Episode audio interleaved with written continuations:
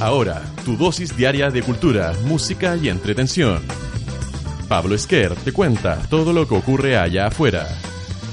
Ahora comienza La Revuelta al Mundo en Radio Nauta.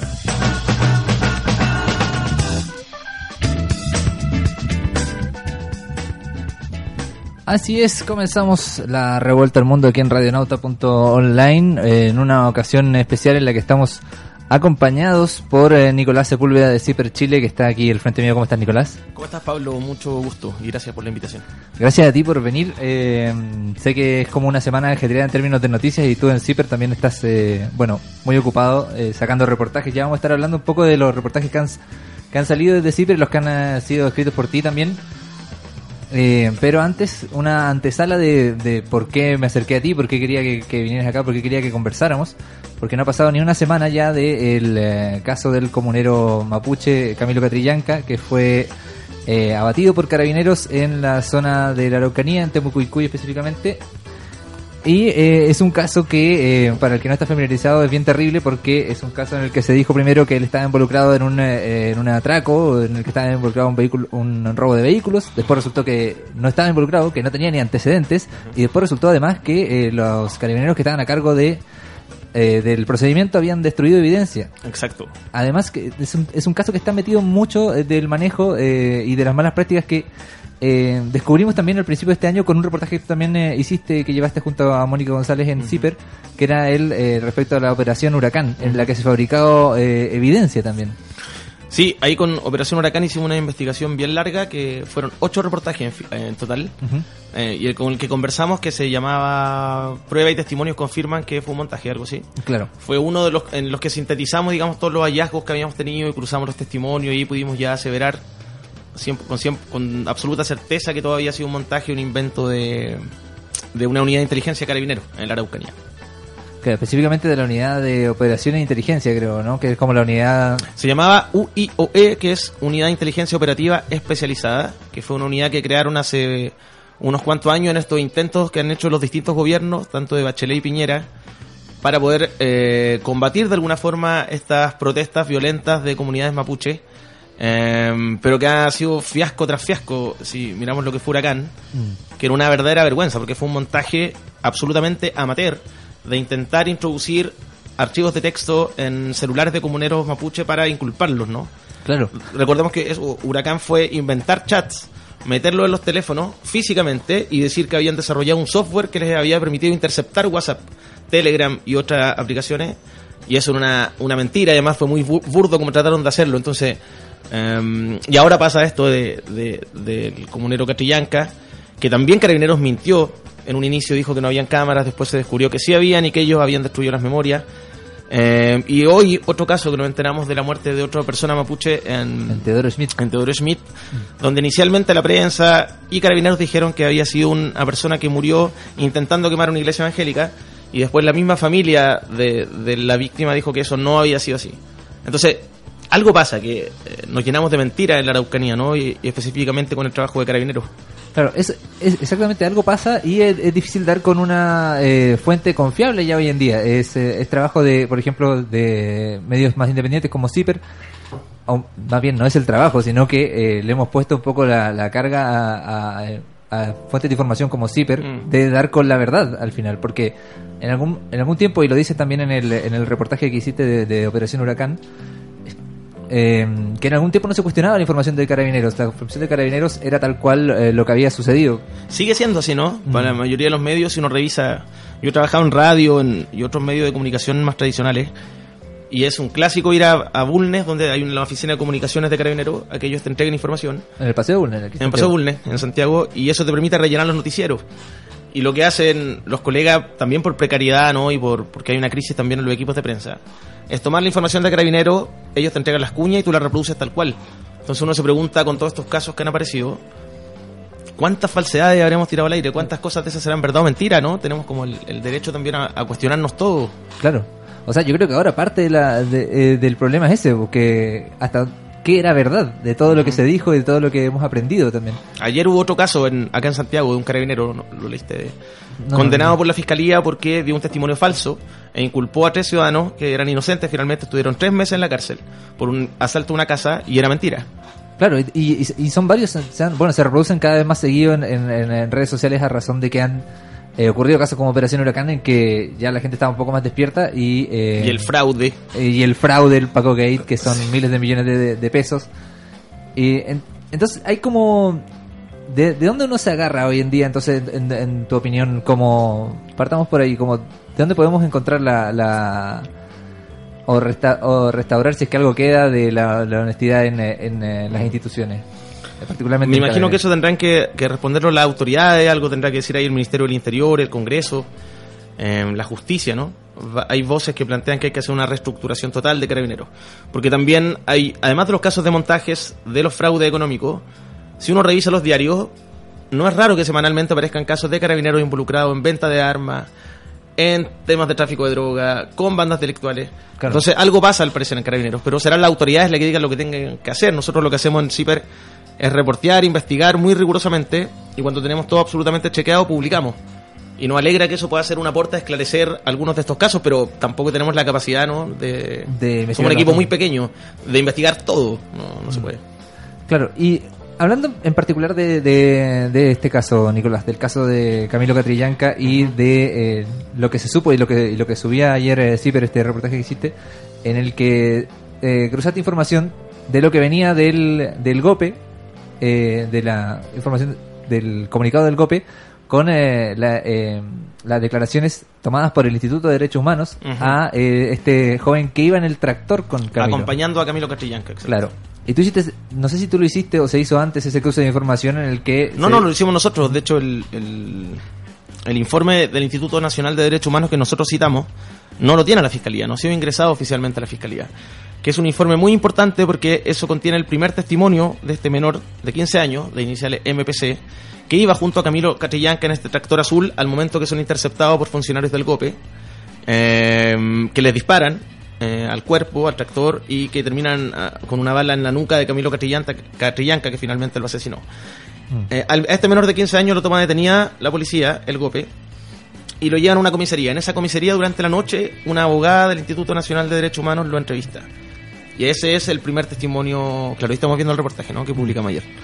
Eh, lo entrevista y nosotros publicamos ese testimonio íntegro, es un testimonio bastante que, que conmueve al leerlo, porque es un niño de 15 años que, re- que cuenta cómo le pegan culatazos con, con una UCI, cómo lo golpean en el suelo, cómo lo tratan mal, cómo lo patean, cómo después lo llevan a una comisaría.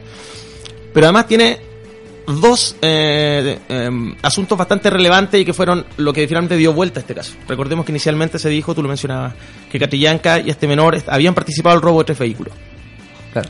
Finalmente esa versión se cayó y se cayó porque este menor declaró que cuando él estaba arriba de la tanqueta, cuando había sido detenido por el por Raúl Ávila, Raúl Ávila, que era uno de los efectivos del GOPE, Raúl Ávila tomó su cámara GoPro, le sacó la tarjeta de memoria y la cambió por otra. Después Carabineros reconoció, el mismo Raúl Ávila ya reconoció que efectivamente cambió la tarjeta de memoria. Inicialmente Carabineros había dicho que no había cámaras. Entonces uno se pregunta, ¿por qué dijeron que no había cámaras? Y en realidad se había cámaras y después cambiaron las tarjetas de memoria. Un- una conclusión fácil es que efectivamente ellos hicieron algo que estaba fuera de protocolo, ¿no? Claro. Eh, pero además Camilo Catrillan, o sea, el- este menor MPC declara ante el INDH que el, el mismo Raúl Ávila que lo toma detenido es quien dispara, quien le dispara a Camilo Catrillanca. Nosotros cruzamos ese informe con otro informe que obtuvimos de la declaración inicial del GOPE, de cinco funcionarios del GOPE que participaron en ese, en ese incidente, hicieron una declaración conjunta, y en ese informe está contenido la información y dice que efectivamente Raúl Ávila es quien detiene al menor MPC. Entonces, uno cruza esos dos informes, uno se da cuenta que lo que dice el menor MPC de 15 años es cierto. Raúl Ávila es quien lo detiene y lo reconoce el mismo GOPE. Y después el menor dice que Raúl Ávila es quien saca la tarjeta de memoria, quien dispara. Y al menos Raúl Ávila ya reconoció que él sacó la tarjeta de memoria y la cambió. No se sabe aún si efectivamente fue el quien disparó. La fiscalía está investigando esa información. Claro, y to- todo este cruce de, información que uno pensaría que es lógico de hacerlo, eh, tú dices que no se hace porque este, eh, este, esta declaración tomada por el Instituto de Derechos Humanos no está ingresada en Fiscalía. ¿Por qué no se ingresa una declaración tomada por un instituto como el de Derechos Humanos? no sé, me imagino que habrá habido algún tipo de descoordinación Yo lo que seguro que tengo entendido al hablar con fuentes eh, es que el Ministerio Público sí tiene esa información, lo ha leído, pero le llegó extraoficialmente a través de periodistas. Eh, no está ingresado en, en la carpeta investigativa. No se ha hecho, al menos hasta ayer, en la mañana no se había entregado formalmente. Claro, y uno se pregunta por qué no se hace, ¿no? Mm. Porque eh, es bien relevante. Bueno, de todas formas, el fiscal Roberto Garrido, que está de la Araucanía, que está investigando el asesinato de Catrillanca, ayer ya tomó declaración oficial a este menor AMPC en la comunidad de Temucuicuy. Eh, que, mm, habiendo pasado ya seis días, una cosa así. Exacto, Claro. exacto. Es, eh, es impresionante lo eh, es todo este velo que, que cubre a la Araucanía en términos de, de información y, y sobre cómo actúan las policías allá también. Porque algo que también mencionas en este, en este mismo eh, reportaje que estamos viendo acerca de este menor NPC Ujú. es que eh, estos cuatro funcionarios del, del GOPE, bueno, ahora también se le está diciendo GOPE, no se está llamando Comando Jungla. Eh, Mira, según lo que yo tengo entendido, por lo que he podido reportear, desde el año 2007 que los funcionarios del GOPE son enviados a Colombia a hacer estos cursos. Los cursos se llaman jungla, que se hacen en Colombia, en, en la selva, como simulando una guerra de, una guerra de guerrillas, ¿no? Eh, y este año la única diferencia es que se envió más personal. Y este año el, el gobierno del presidente Sebastián Piñera hizo un hito comunicacional y los bautizó como Comando Jungla. Recordemos que la Araucanía venía, venían del desastre de la Operación Huracán, dieron de baja y se, re- se fueron a retiro el general director de Carabinero, el director de inteligencia, la UIOE, esta unidad de inteligencia que hablábamos al principio, desapareció. Entonces, da la impresión que ellos necesitaban instalar comunicacionalmente que Carabinero efectivamente estaba fortalecido y no iba a ceder ante lo que ellos llaman el terrorismo, ¿no? Claro. Entonces, hablan de este comando jungle, lo presentan con bombo y platillo en junio de este año. Y ahora al parecer no está conveniendo tanto, porque ya no están, nadie está hablando de comando jungle, ahora hablan, todo el mundo Claro. reconoció que es el golpe de siempre. Sí, porque también, bueno, eh, se entiende que esto tampoco existe dentro de las Fuerzas Armadas de Chile, un comando jungla como existe las Fuerzas Especiales o como existe, qué sé yo, eh, la PDI o los Carabineros. No existe el comando jungla así como, como parte de las Fuerzas eh, Eh, pa- eh, siempre fue parte del GOPE, Siempre fue parte del GOPE. no claro. es algo, un, un ente independiente, ¿no? Claro, lo que pasa es que ahora se asustaron ya, eh, o va bien, pareciera que se asustaron de, de este nombre de Comando Jungla y ya empiezan a, a llamarlo de golpe de nuevo. Claro. Pero, eh, bueno, lo que te decía en este, en este reportaje, eh, tú mencionas también que eh, estos cuatro mm, carabineros que después son dados de baja eh, llegan como muy mucho más tarde a prestar declaración. Sí, mira, sobre eso eh, lo está mostrando en la pantalla en este momento, un poco más arriba. Un poco más arriba. ahí, que algo bien relevante, que son los nombres de las, las cinco personas que iban arriba de la tanqueta, desde donde se le disparó a Camilo Catrillanca y donde se detuvo con tortura al menor MPC de 15 años. Ellos son, el- este grupo estaba a cargo del suboficial Patricio Sepúlveda, lo integraba también el sargento segundo Raúl Ávila, quien como decíamos, llevaba la cámara GoPro cuya tarjeta de memoria fue borrada y quien toma detenido al menor de 15 años. Estaba también el sargento primero Carlos Alarcón y el cabo Braulio Valenzuela. Ellos cuatro ya fueron dados de baja por la institución, por carabineros. Y también iba el cabo primero Gonzalo Pérez, quien no fue dado de baja porque era el chofer del vehículo en el que se movilizaba en esta tanqueta, que era la J40. Y que nunca se bajó. Y él declaró al menos que nunca se bajó. Me imagino que habrá que investigar y, y chequear cada una de esas, de esas palabras, ¿no? Claro. Ahí, y ahí se vuelve difícil, porque también como en el caso de... eh, y perdóname que vayamos de atrás para adelante, Sí. vamos dando vueltas en, en los temas, pero creo que se relacionan.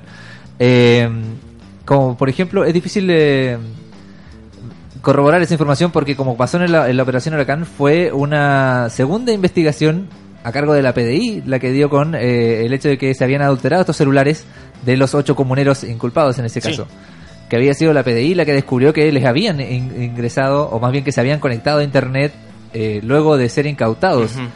Claro, Y que habían hecho búsquedas, que era muy burdo, porque uno revisa las búsquedas que hicieron en los celulares cuando ya los tenía la policía, cuando lo estaba periciando, y eran como, ¿cómo desbloquear WhatsApp? ¿Cómo vulnerar? Lo hacían desde el mismo celular, era muy- claro, y como en Google. Entonces no era nada muy profesional. No, no, no. Y, y que se bajaban incluso los programas que eh, se, se reconocían como los programas eh, con los que uno accede a WhatsApp, a, a, digamos, a, a, a poner archivos como los que después se encontraban. Claro, pero ni siquiera fue así porque ellos insertaron archivos.txt, que es un archivo como el del Notepad, Como del Word, claro. Ni siquiera Del Word, WordPad, del WordPad. claro, Sí. eh, básico. Ni si- y lo- los archivos de WhatsApp, cuando uno lo. Cuando, hay software, efectivamente, pero tú lo puedes hacer como con el celular físicamente y tú lo intervienes. Pero no se puede hacer a distancia, como ellos decían que lo habían hecho. Que habían remotamente habían vulnerado un celular mientras lo tenía su dueño, ¿no? Eh, y, y WhatsApp y Telegram generan archivos que están encriptados, que son .crypt. Eh, No era .txt como intentó hacerlo Carabineros, que además lo metían en otros directorios que no correspondían. Sí. No, eh, es, es impresionante. Y lo, lo otro que también llama la atención es que esa vez eh, pasaron, pasaron varios meses o pasó mucho tiempo eh, desde que bueno se, se ejecuta la operación Huracán hasta que después se descubren el, el- el montaje y todo y todo esto que estamos hablando, todas estas Sí. bien burdas. Y ahora es inmediato, no pasa ni una semana también eh, que se cae la historia oficial de Carabineros. Sí, en eso cumple un rol clave el menor MPC, ya lo hemos nombrado hasta el cansancio, pero de verdad es el personaje más relevante de esta historia. Este niño de 15 años que declara que él ve, que le declara al Instituto Nacional de Derechos Humanos la misma noche de su detención, que él ve a Raúl Ávila cambiar la tarjeta de memoria a la cámara. Y eso es porque es, es clave, porque incluso el gobierno había creído la versión de Carabineros que decía que no habían grabaciones, que no había cómo comprobar si había Carabineros había actuado bien o mal al momento de dispararle a Camilo Catrillanca. Claro, y, en eso Entonces eso genera que este montaje caiga de inmediato. Claro, y en eso se, se, se guardaban un poco en, eh, en, ese, en esa eh, idea de que no había cómo comprobarlo y nosotros le vamos a creer a la institución. Exacto. Eh, ahora, eh, quiero también leer, porque, bueno, lo hemos mencionado un montón a este menor MPC, y hay una parte de su, eh, de su testimonio que es bien terrible. Dice, ellos estaban disparando a nuestras espaldas, primero balines de goma, pero de repente mandó como cuatro o cinco disparos al aire y hacia nosotros, ya que las balas rebotaban en el tractor. Camilo, iba manejando y me grita, agáchate. Me agacho y veo hacia la izquierda y veo que estaba botando una cosa amarilla por la nariz. Paré el tractor, me bajé con los brazos en alto y grito, le dieron, le dieron. Luego me tiran al suelo y me subieron a la tanqueta. Ahí adentro un carabinero se sacó la cinta de grabación, la guardó, puso otra cinta en la cámara y comenzó a grabar. Cuando estaba esposado, va un carabinero por atrás y me pega con la UCI. Viene otro por detrás que le, dis- que le decían coronel y me pegó nuevamente.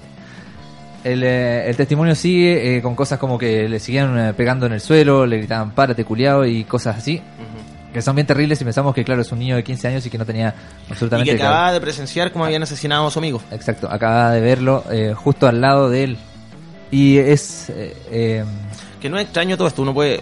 No lo hemos hecho todo en en- hay muchos otros medios que han publicado, pero incluso hay informes de la ONU que hablan de más de 100 menores de edad que han sufrido tortura y violencia policial en la Araucanía. Es decir, este testimonio de este MPC de 15 años que es tan brutal, no es una rareza, no es algo tan extraño en la Araucanía. Lo que pasa es que, como ahora está en el, en el foco noticioso, todos lo miramos, ¿no?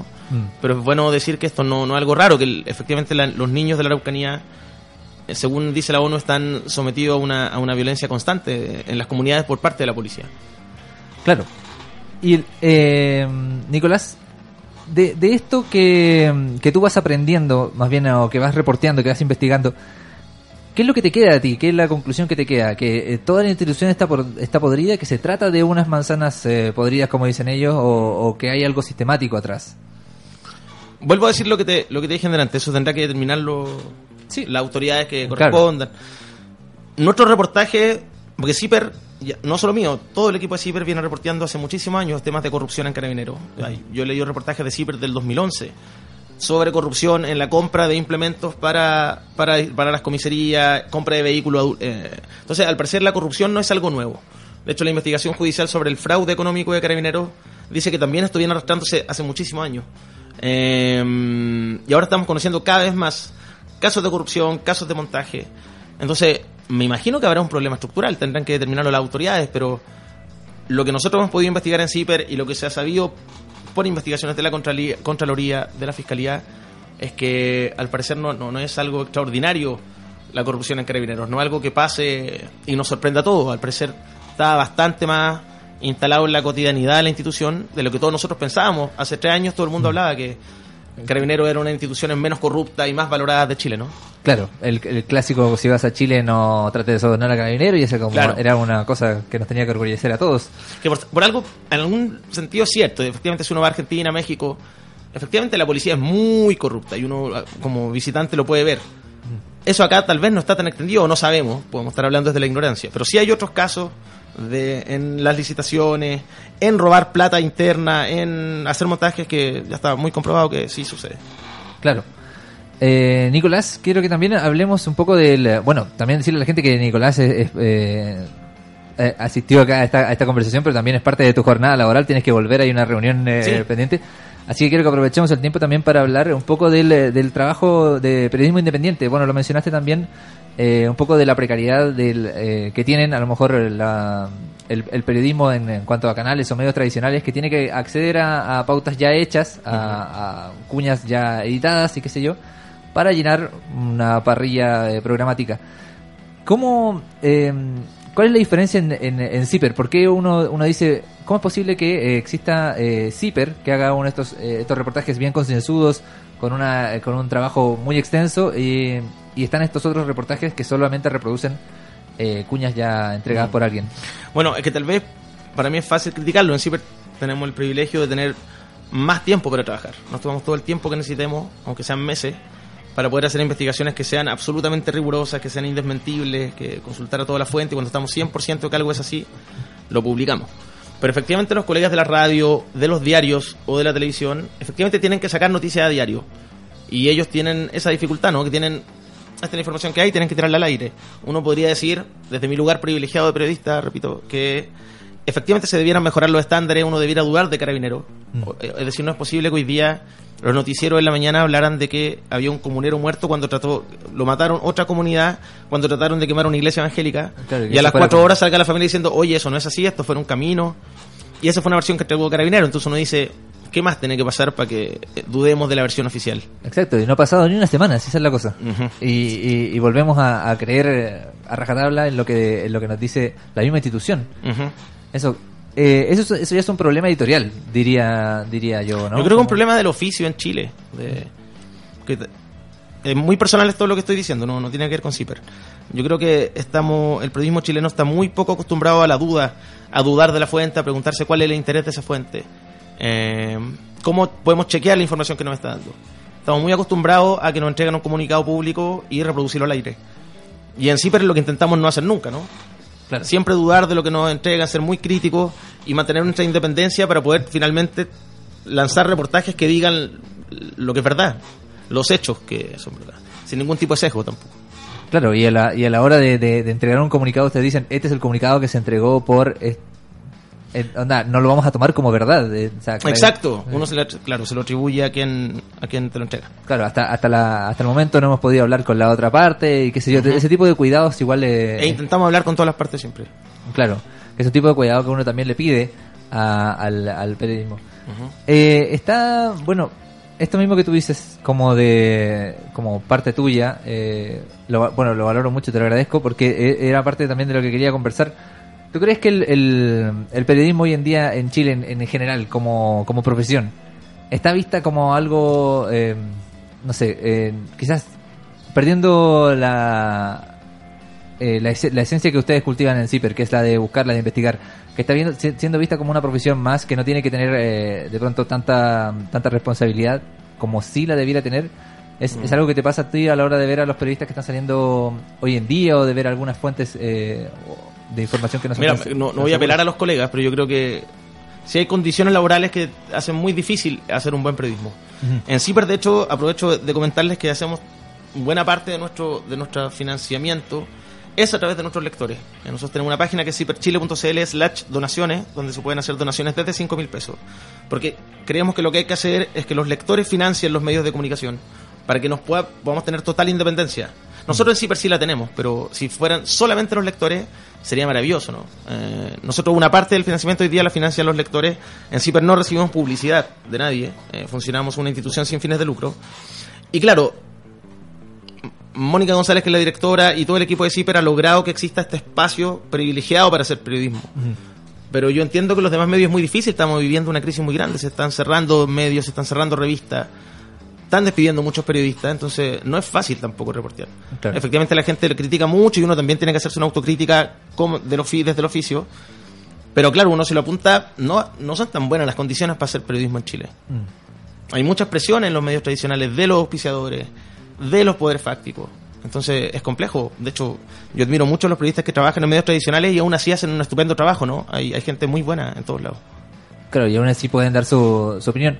Otra, otra cosa, eh, ¿Crees tú, y esto a título personal, eh, que el periodista hoy en día tiene la, eh, la responsabilidad de involucrarse de pronto con opiniones respecto a, la- a las cosas que están eh, ocurriendo? Casos como, por ejemplo, eh, bueno, por mencionar alguno, pero como Mó- Mónica Rincón o Daniel Matamala, que están activos en redes sociales y opinan día a día sobre lo que está pasando como a título personal, y después van y hacen eh, sus programas o sus espacios eh, de información en CNN y en Chilevisión.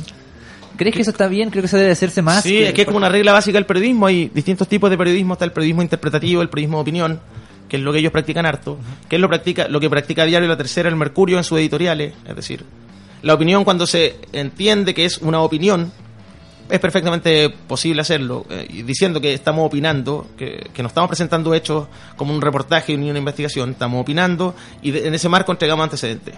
Otra cosa es el periodismo interpretativo, que es lo que también se está haciendo harto en Chile y a mí me parece muy sano. Y esto no hablo a título personal, pero en, en los 90 y antes se hablaba como del, del periodismo 100% objetivo, ¿no? Como, Claro, del sacarse de la noticia. como que el, el periodista no está dentro de este mundo, como si fuera... El periodismo siempre es subjetivo, creo yo. Eh, lo más relevante es que siempre sea veraz.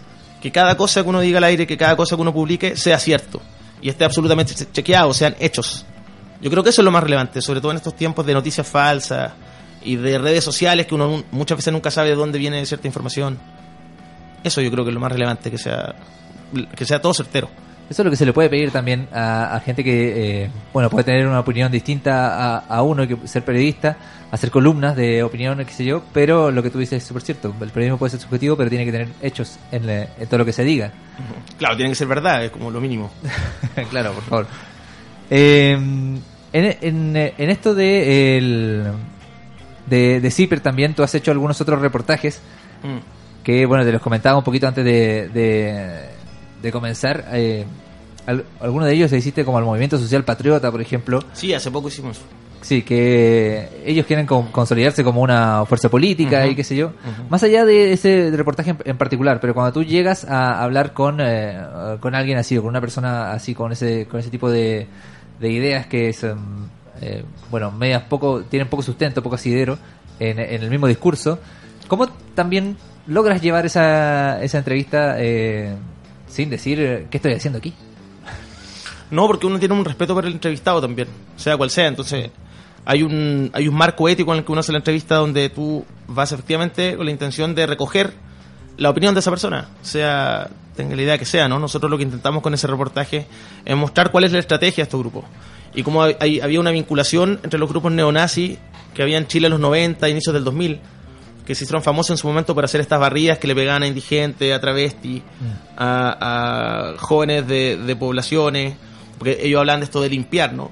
Y cómo eso evoluciona, tomando referentes internacionales desde Italia, lo mismo que está pasando con Bolsonaro en Brasil, arman una agenda ultraconservadora y arman estos movimientos social patriota. Hay otro que se llama Acción Identitaria, que son muy anti-inmigrante, anti-derechos de la mujer, anti-derechos de, la- de los homosexuales. Eh, entonces lo, mostramos hacer como, como ese, ese correlato histórico que había entre los antiguos grupos políticos y este antiguos grupos neonazis y el salto político que se dan hoy día, donde incluso dicen que se van a presentar a las elecciones, donde ellos dicen que claro, efectivamente José Antonio Cast puede ser un líder de esa extrema derecha que están haciendo. Eh, quisimos mostrar ese proceso, creemos que es importante visibilizarlo, Eh, saber que, que se está constituyendo, dónde están operando.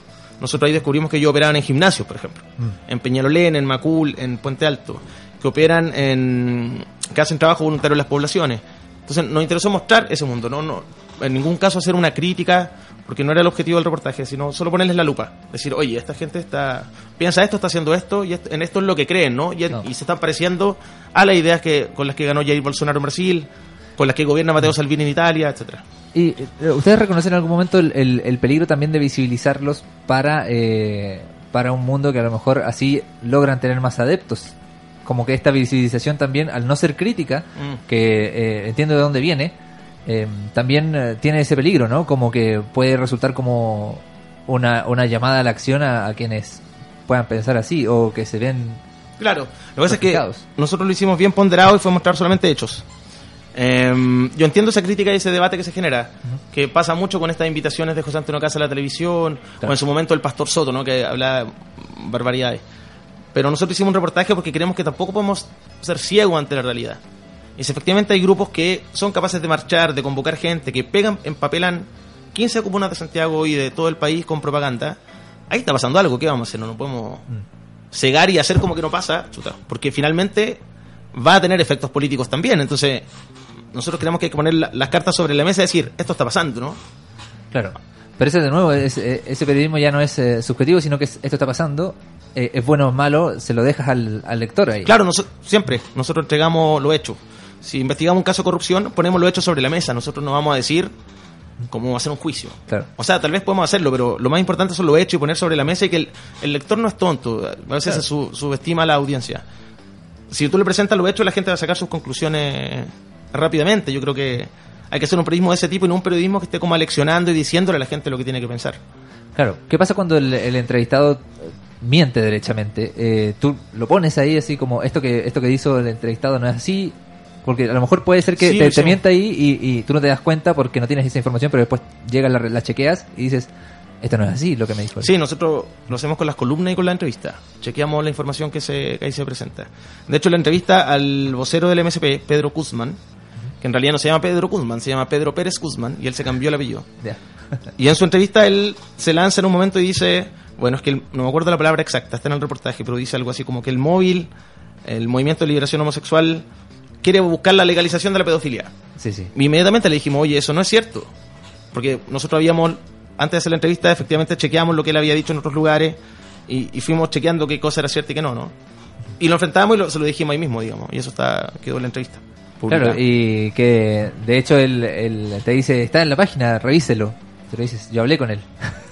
sí. Sí, sí, sí. Es como, Sí, claro, sí, ponerlo en- de frente con, con, eh, con la mentira, digamos. Y él, Es que esta estrategia que usan estos grupos también, que lo hemos visto en algunas diputadas nuevas, en algunos programas que dicen algo que no es cierto, y cuando les contrarrestan, le decimos diputado o, o señor, esto que está usted diciendo no es verdad, ah, me están coartando mi libertad de expresión. Es como Oh, un comodín que aparece, ¿no? Pero, pero bueno, por eso hay que hacer periodismo y mostrar que efectivamente eso no es cierto. ese es un buen tema para terminar, eh, eh, Nicolás. El, el tema de la libertad de expresión. Porque, claro, lo, que- lo que tú dices, y es, y es, una, es una bandera que enarbolan todos estos eh, nuevos movimientos social patriota, o llámese como quiera, de eh, esto es lo que yo opino y si me lo cortas, eres el intolerante tú. ¿Dónde tú crees que está ahí el, eh, o dónde está tu opinión, más bien, eh, respecto a ese tipo de, de argumentos? Es que me, no me cuesta opinar como personalmente, porque estoy como, como periodista de CIPER, pero creo que Pero al menos como si es que hay alguna idea. Yo creo que si la- las cosas que se dicen son veraces, hay que respetarlas y se podrán debatir, se podrán poner en un panel y ponerla en cuestionamiento, ¿no? Pero hay que dar ese espacio. El problema es cuando se derechamente se cuentan mentiras. Y el periodista o quien está ahí a cargo no hace absolutamente nada. Exacto. Eh, lo relevante es eso, yo creo, resguardar la veracidad. Porque estamos viviendo en un mundo, creo yo personalmente, que va un poquito como hacia la esquizofrenia con estas noticias falsas, donde a veces en los WhatsApp familiares aparece una noticia de va a haber un paro de camioneros y no hay benzina, y tú ves que llegan miles de personas a llenar los tanques de benzina por una información que es falsa que nadie sabe de dónde salió. Es un audio de, que no, de una persona que no conoces. Que no conoces, o que llegan los haitianos y hay un audio que dice que llegan con sobre amarillo y con aviones financiados de la ONU. Eso es mentira. O que eh, los incendios que se provocaron hace poco en la zona centro-sur eran unas guerrillas colombianas, mapuche, marxistas. Y como una, unas mezcolanzas que se aprovechan, yo creo que de la ignorancia de la gente. Entonces ahí como periodistas tenemos un rol que es de informar y poner las cosas en su justa medida, ¿no? Yo creo que es vital para, el, para resguardar la democracia, para resguardar el bien común, porque si no vamos como a- hacia una distopía eh, bien terrible, basada como en, en solamente mentiras. Hay que cuidar los hechos, entonces. Y hay que cuidar el periodismo, por eso yo creo que hay que cuidar a medios como CIPER. Hay otros medios que han salido ahora, esta interferencia, que también hay muy buenos periodistas y periodismo independiente. Eh, y eso es labor de la ciudadanía. La ciudadanía tiene que entender que tiene que financiar un periodismo, si quiere un periodismo veraz, riguroso y que le ayude a, que ayude a resguardar la democracia y el bien común. No podemos- esto es personalmente, yo no creo que el periodismo debamos dejárselo como solamente a los grandes empresarios o al Estado. La ciudadanía tiene algo que decir y yo creo que es el momento porque hay una crisis muy grande. Nicolás Sepúlveda, eh, periodista de CIPER Chile, muchas gracias por venir hoy día, Nicolás. Gracias a ti.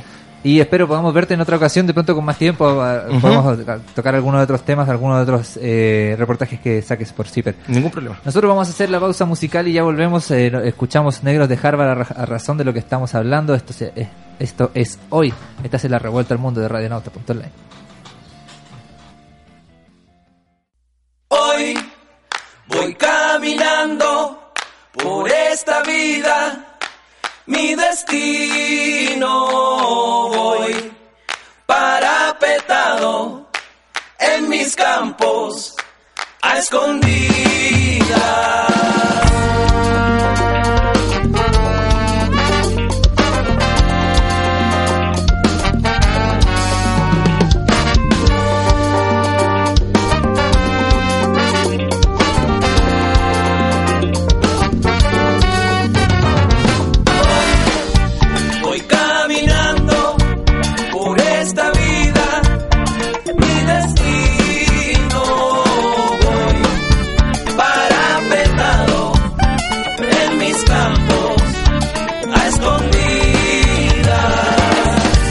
Aquí el sur.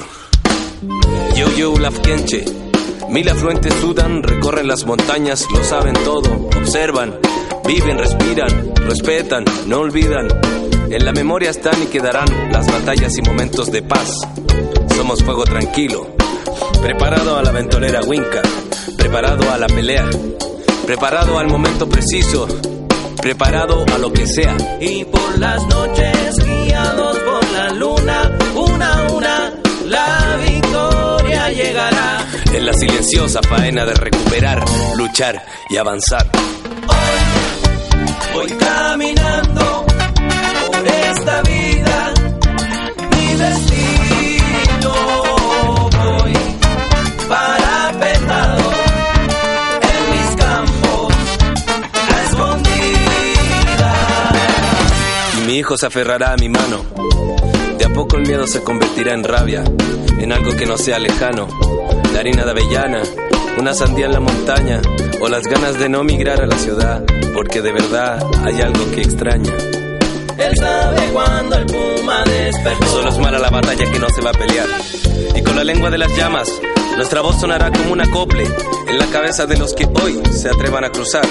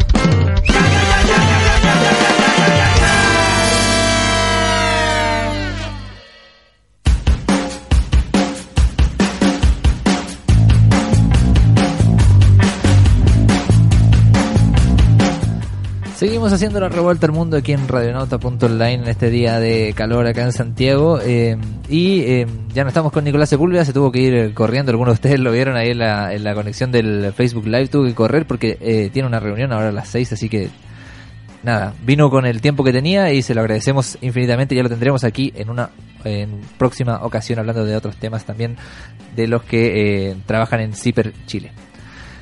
Y eh, por mi parte no me queda mucho más que decir. Este era el programa que tenemos eh, para ustedes. Quiero agradecerles también a todos los que estaban conectados. Jorge Andrés, ahí Boris Bringas que mandan saludos desde... Bueno, Jorge Andrés desde acá de Santiago, Boris Bringas desde Bilbao, de España. Un gran abrazo a todos eh, quienes estuvieron conectados hasta ahora, quienes van a escucharlo después como podcast, quienes van a verlo en eh, YouTube y en todas nuestras redes sociales. Recuerda que eh, hoy día a las 8 es la celda de Bob. eh, tendremos otro invitado acá pa- para hablar de hip hop chileno con eh, nuestro Darío Gutiérrez. Y el día viernes va a estar aquí en La Revuelta al Mundo eh, la Dania Neko, hablando también de eh, lo nuevo que ella está promocionando y de con lo que nos vamos a estar de- despidiendo el día de hoy. Vamos a escuchar a Dania Neko y esto es Empoderarte para despedir la Revuelta al Mundo del día martes 20 de noviembre. Y eh, nada, los dejo invitados a seguir escuchando Radio Nauta y a seguir conectados a lo que estamos publicando en todas nuestras redes sociales. Radio Nauta en Instagram, Radio Nauta Online en Facebook y arroba Nauta Online en Twitter. Mi nombre es Pablo Esquer, nos encontramos mañana, más bien el viernes, perdón, fuerza de la costumbre. Nos encontramos el viernes en otra revuelta al mundo con Dania Neco aquí en el estudio. Eso ha sido todo por mi parte. Chau.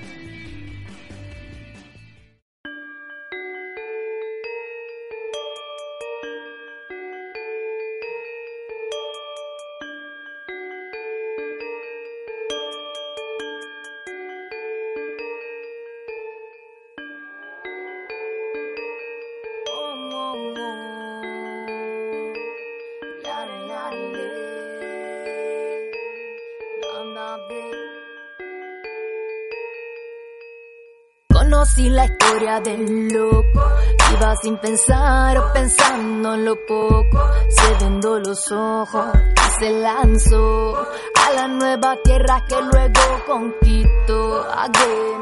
En su caso de oveja se disfrazó, va a mutar como un león rugiendo un motor, caminando el valor hasta la pena, escuchando adentro una voz que resuena. Necesitas empoderar, tú necesitas empoderar, tú necesitas empoderar, tú necesitas. Recibe abierto los brazos, acá no hay fracaso. Estaba escrito en los astros la huella del rastro que deja tu camino. La leyenda de los sueños cumplidos. Caerán los que caerán los que fuertes estén, de pie se mantendrán. Estás a prueba, que te evalúe tu valor, jugador. Pon todo lo que